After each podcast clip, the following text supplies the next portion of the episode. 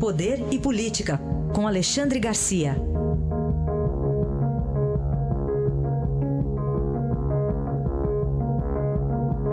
Alexandre, bom dia. Bom dia, Raíssa. Bom dia, Carolina. Bom dia. Vamos tentar dar um olhar aqui também para as eleições estaduais. No Tocantins, duas apreensões de dinheiro, né, Alexandre, em menos de 24 horas. Uma delas, o irmão de um deputado disse que é herança da avó. Essa é ótima, né? É, é né? para comprar gado. Ah. É, meio milhão de reais estava com o irmão do deputado num carro alugado pela Assembleia Legislativa e acompanhado de um sargento da PM, seguramente para garantir o transporte do dinheiro. Né? Mas era o dinheiro da avó para comprar gado. Essa, esse pessoal não acredita em transferência bancária, que é tão simples, é digital, faz na hora.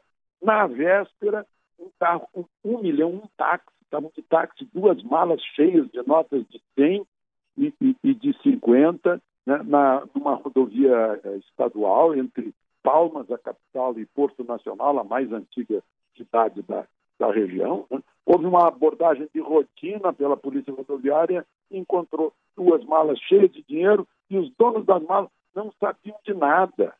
Né? Só faltou dizer que a mala estava cheia de cueca, né? e dentro da cueca o dinheiro, claro. É, é incrível isso. Mas tem uma, uma tendência de, de transportar dinheiro em época eleitoral. Eu não sei para quê. Né? o, o ano passado, eu lembro que o Tribunal Superior de Justiça mandou arquivar um processo que vinha rolando contra o governador Marcelo Miranda, do MDB. Tinha 504 mil num, num, e, e santinhos da turma dele para a campanha de 2014 dentro de um avião. Eu, eu sei que no mundo inteiro, o que se diz hoje em dia, no mundo digital, de banco digital, de transferência de dinheiro digital, o mundo inteiro reconhece que quem transporta dinheiro vivo né, para pagar grandes contas é bandido. Essa é que é a verdade.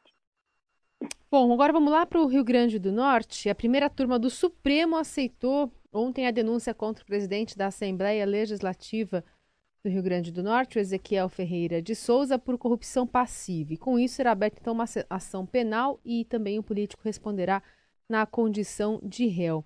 Agora, por que, que esse caso foi para o Supremo? Se... Pois é, é, Isso, essa é a grande questão.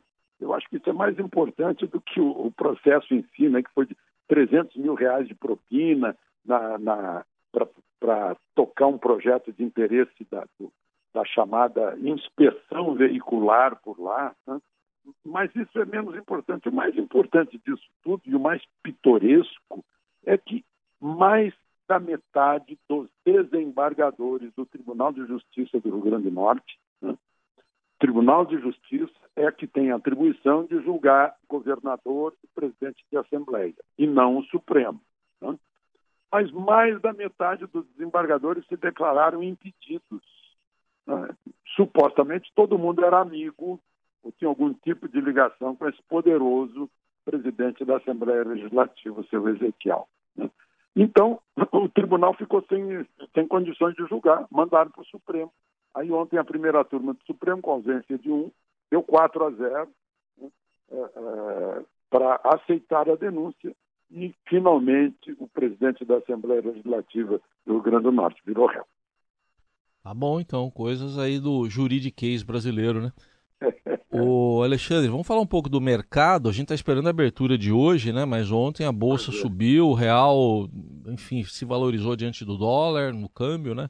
Pois é. Impactos aí das pesquisas? É... Eu, eu, não sei como é que foi o, o mercado financeiro, que eu não vi juro ainda, mas no mercado de capitais e no mercado de câmbio houve uma certa euforia com os resultados aí da alta de, de Bolsonaro, alta de, de rejeição de, de Haddad, talvez seja isso o, o mercado está apostando aí no Paulo Guedes, pelo jeito, né? mas hoje, então, vamos ficar atentos hoje. Foi a maior alta que teve nos últimos dois anos de, em ações. Né? E, inclusive, é bom registrar que as, as ações da Petrobras voltaram a ser o grande blue chip brasileiro, porque a Petrobras estava aí às portas da falência, com tanta corrupção, com tanta propina, com tanto superfaturamento, e agora subiu. Aliás, é bom a gente lembrar um trechinho aí do, do Palocci, né? do Palocci dizendo que Lula ficou deslumbrado, teve uma reunião no Palácio do Planalto, no, no Palácio Alvorada, a residência do presidente.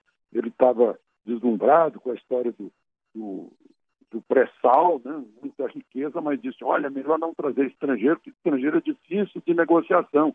É melhor a gente ficar aqui com OAS, com Odebrecht, com a Camargo Correia, né? a Andrade Gutierrez.